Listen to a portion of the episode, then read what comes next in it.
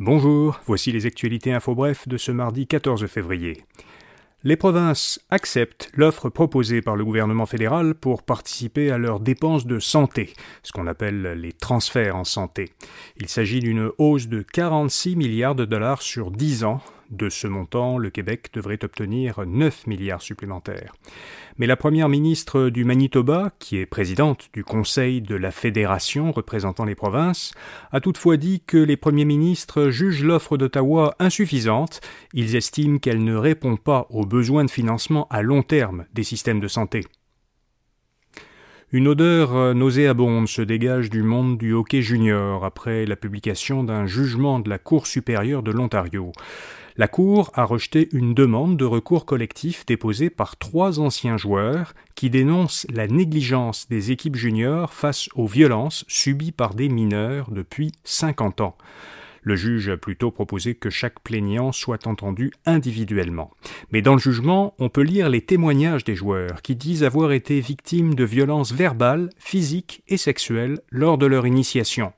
La ministre fédérale des Sports, Pascal Saint-Onge, s'est dite favorable à la tenue d'une enquête pour faire suite à ces accusations. Au Québec, la ministre de l'Enseignement supérieur, Pascal Derry, a présenté un plan d'action pour lutter contre les violences sexuelles au cégep et à l'université. Son plan octroie 25 millions de dollars supplémentaires sur 5 ans aux établissements d'enseignement, notamment pour les aider à traiter les cas de violences sexuelles et à recruter du personnel spécialisé pour accompagner les victimes.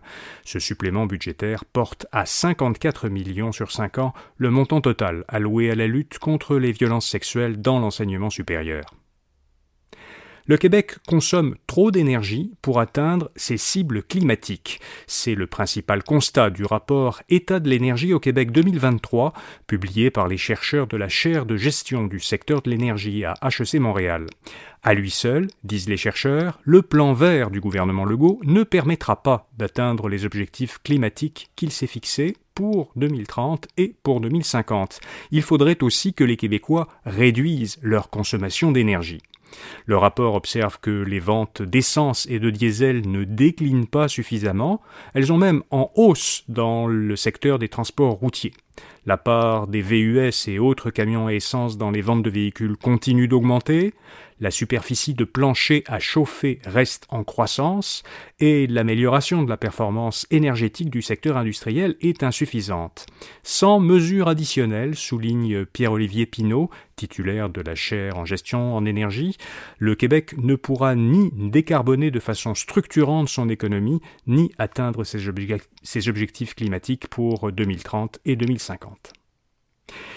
et puis 200 skieurs professionnels, dont euh, plusieurs champions, ont adressé une lettre à la Fédération internationale de ski et de surf des neiges pour dénoncer les effets du réchauffement climatique sur leur sport. À cause du manque de neige, des compétitions sont annulées et les pentes d'entraînement se raréfient. Les skieurs craignent que leur sport soit menacé. Alors ils demandent à la Fédération internationale de réduire ses émissions de 50% avant 2030 et de s'engager à assurer la carboneutralité de tous ces événements avant 2035. Voilà, vous savez l'essentiel. Pour les principales nouvelles économiques et financières, écoutez notre autre balado, Infobref Affaires, ou allez à infobref.com pour voir notre infolettre d'aujourd'hui. Rendez-vous demain matin pour d'autres actualités Infobref. Bonne journée.